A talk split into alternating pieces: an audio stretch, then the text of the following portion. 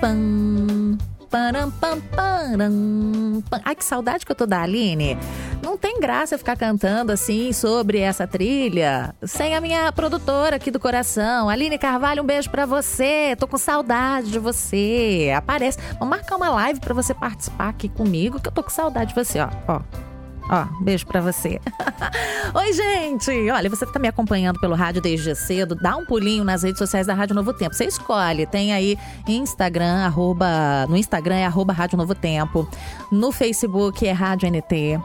No YouTube é youtube.com/barra Novo Tempo Rádio. Você escolhe que a gente tá entrando pro nosso bate-papo. Tô entrando na sua casa, tô chegando. Oh, eu tô me achando de casa, já tô me achando da família, não é? Pois é, você faz parte, aqui é o ponto de encontro dos amigos. Vamos conversar um pouquinho? Vamos bater papo? Hoje o nosso tema é muito especial, em crianças especiais e o isolamento social. Você já parou para pensar no desafio das mães, dos pais, dos cuidadores? Pois é, isso que a gente quer conversar e conhecer um pouquinho mais sobre o trabalho da Juliana Carvalho. Ela é terapeuta ocupacional. Deixa eu ver se eu acho a Ju aqui. Oi, Ju! Boa tarde! Boa tarde, tudo bom? Melhor agora falando com você. Bem-vinda! Obrigada. É a primeira vez que você passa aqui no nosso bate-papo, não é? Isso, primeira vez. Legal, seja bem-vinda. E olha, a sua profissão, terapeuta ocupacional, acho que chamou a atenção de um monte de ouvintes agora. Explica pra gente qual é o seu trabalho, o que que faz um terapeuta ocupacional? Então, essa é uma pergunta que todo mundo faz quando a gente, quando busca uma terapia ocupacional, né? Então, é, é, a pessoa faz, a primeira pergunta que vem à cabeça é: o que é o terapeuta ocupacional? Uhum. A gente é uma, uma profissão da área da saúde. É, tem muita dúvida também. Ah, é da psicologia, da fisioterapia? Não. É uma, uma profissão nível superior, uhum. é um uhum. curso de quatro anos que a gente faz é, curso, eu cursei na universidade daqui, e, e aí você trabalha com vários âmbitos, tanto social como da educação, como na saúde, que foi a ênfase que eu acabei dando, né? Uhum. Que é dentro do que eu trabalho da área da saúde, minha demanda maior é o autismo. Uhum. Então a gente cuida muito dessa, desse desenvolvimento da criança. Ah, okay. E aí você trabalha principalmente com a AVD, que é atividade de vida diária, e a IVD, que é instrumental de vida diária.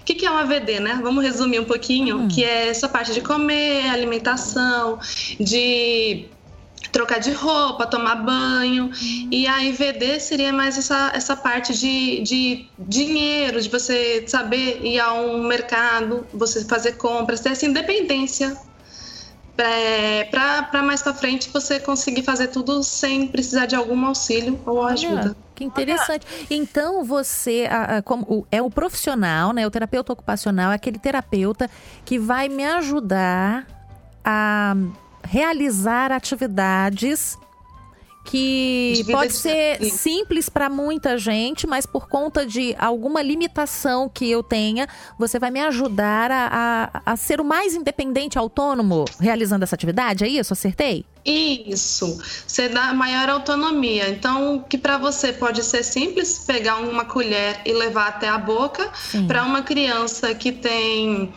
É, a, que, que tem alguma deficiência ou até mesmo um adulto que tem um, teve um AVC e teve um lado paralisado, Sim. ou você tenta é, enquanto você, na verdade, enquanto você não consegue fazer com que ele tenha mais habilidades do lado dele, que uhum. ele tinha como dominante, você é, treina, né? Trabalha para uhum. que ele use o outro lado para fazer esses movimentos. Olha que trabalho bonito, hein? Trabalho muito especial, hein?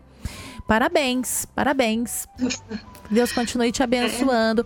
Agora ajuda a gente. Tem muitas mamães, muitos cuidadores de crianças especiais que por conta do isolamento social estão em casa e, claro, estão enfrentando aí uma grande dificuldade, um grande desafio, né? Que é ajudar as crianças nessa autonomia. Você pode ajudar a gente dando uma dica, como é que os pais podem ajudar as crianças nessa época, as crianças especiais que têm essas limitações? Sim, é, essa essa quarentena, né, essa, acabou esse isolamento social, acabou fazendo com que as, terapias, as terapias tenham sido suspendidas, né? Uhum. E apesar do conselho ter liberado as terapias online, não é a mesma coisa de você estar tá com a criança e tendo aquele toque e, e fazendo os manuseios mais corretamente. Mas aí a gente está fazendo algumas atividades, indicando algumas atividades para casa, para que consiga manter tanto a rotina que era de terapia, de escola ou do que os outros afazeres que a criança tem, como também para não, não acabar não perdendo nada que já ganhou. Uhum. Então, assim, as atividades que hoje eu estou mais indicando é, por ter muito computador hoje sendo utilizado, celular e, e videogames, a, a, a, ideia é que volte aquele tempo de antigamente, que a gente brincava na rua, com atividades mais, mais digamos, infantis daquela época, né? Sim. Então, assim, a gente Sim. trabalha com é, amarelinha, é, algumas atividades até estruturadas mesmo para ajudar na parte escolar, como, como crianças que estão sendo alfabetizadas, a gente faz algumas pareamento de trans, é, transporte, que seria de levar de um local até outro. Então, uhum. de um uhum. potinho, você pega e leva até o outro potinho. Aí tem mais atividades que a gente está levando, principalmente na área é, sensorial, que é o que eu trabalho, uhum. crianças com algumas necessidades mais, mais voltadas à, à busca sensoriais, uhum. porque a gente, além de trabalhar os cinco sentidos, a gente trabalha ainda o vestibular, que é o movimento, e o proprioceptivo, que é essa sensação de aperto, de abraço. Uhum. Então, aí, tá, é, indicações de fazer massinhas de modelar, caseira, é, brincar mais com tinta, uhum. usar as coisas que a gente tem em casa no dia a dia, que a gente às vezes não tem nem tanto valor, e quando está nesse momento a gente acaba usando e fazendo um bom uso para as atividades é, das você tá crianças. Tá brincando e está estimulando ali as capacidades, e... não é?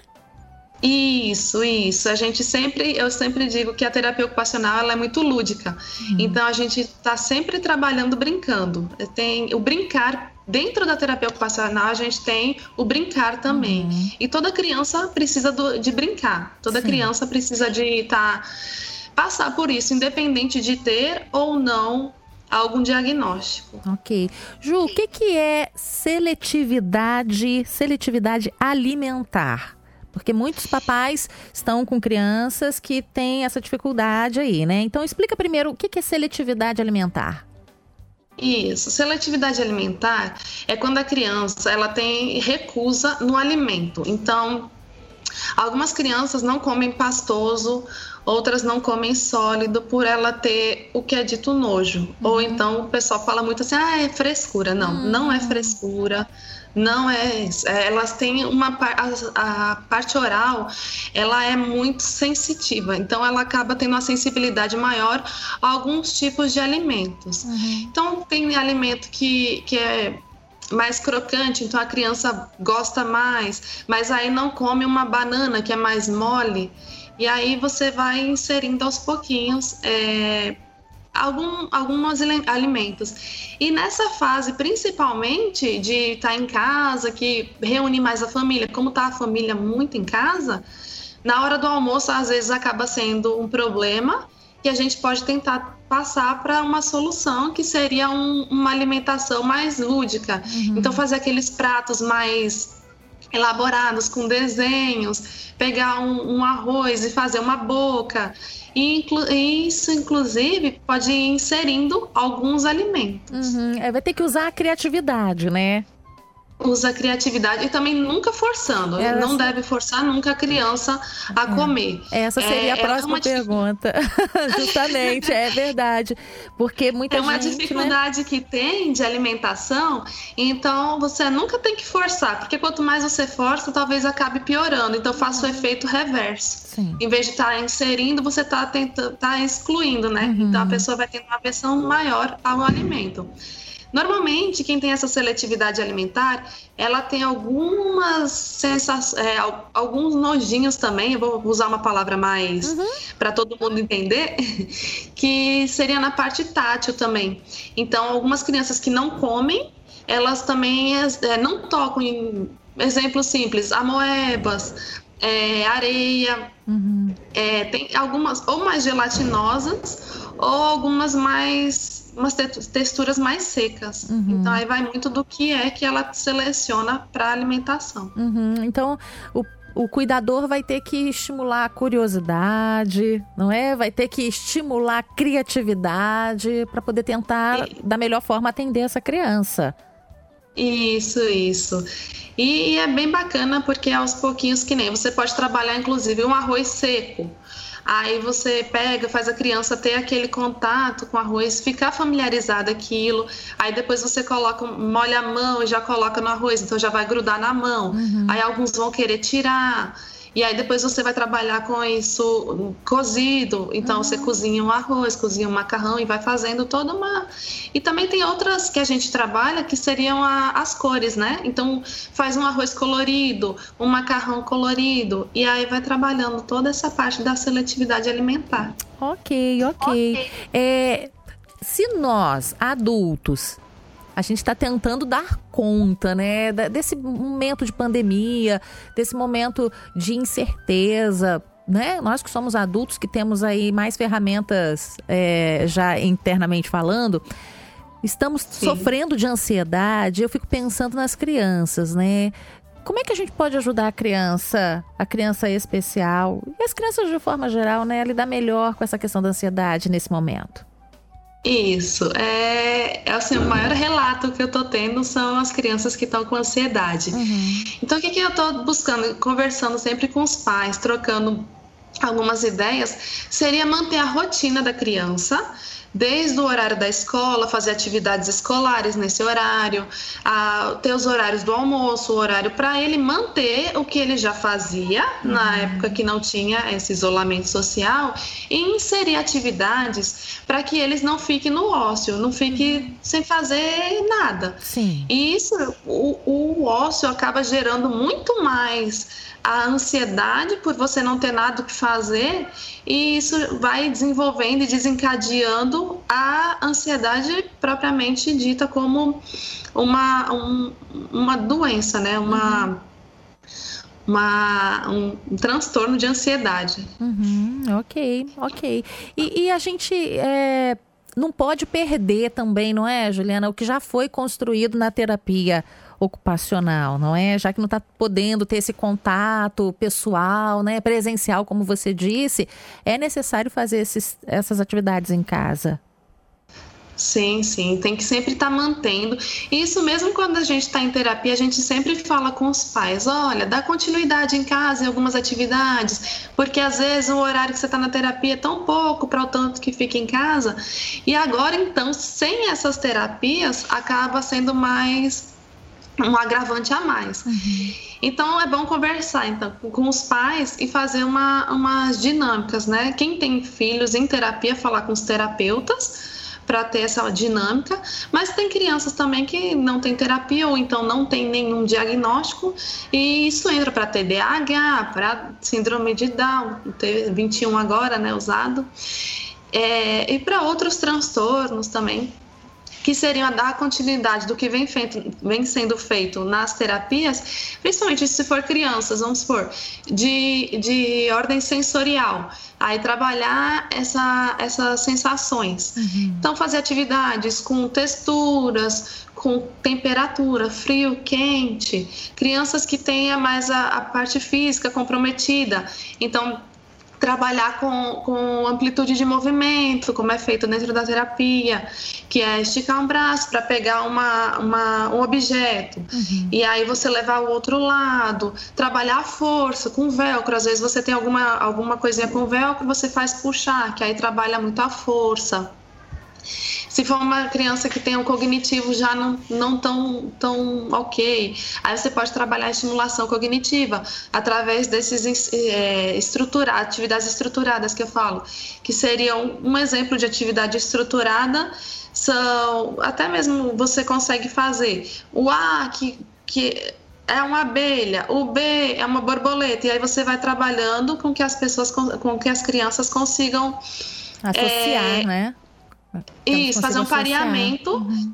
e entender o que o B pode ser bola, mas também pode ser uma, uma borboleta. E aí vai fazendo os, uh, os trabalhos e as atividades. Legal. Ô Ju, promete que você volta para conversar comigo aí sobre o seu trabalho, que eu amei. Ah, prometo sim. então tá combinado, querido ouvinte. A gente bateu um papo com a Juliana Carvalho, ela é terapeuta ocupacional. Ela conversou aqui com a gente sobre as crianças especiais, é, o, o, tratamento nesse isolamento social que a gente tem vivido. Ju, muito obrigada, viu? Volte sempre. Amei, aprendi. Muito obrigada, viu, pelo convite e agradeço demais. Até a próxima, então. Boa tarde para você. Até. Tchau, tchau. Tchau, Muito tchau. bom, né, gente? Aí, a Juliana Carvalho passando por aqui.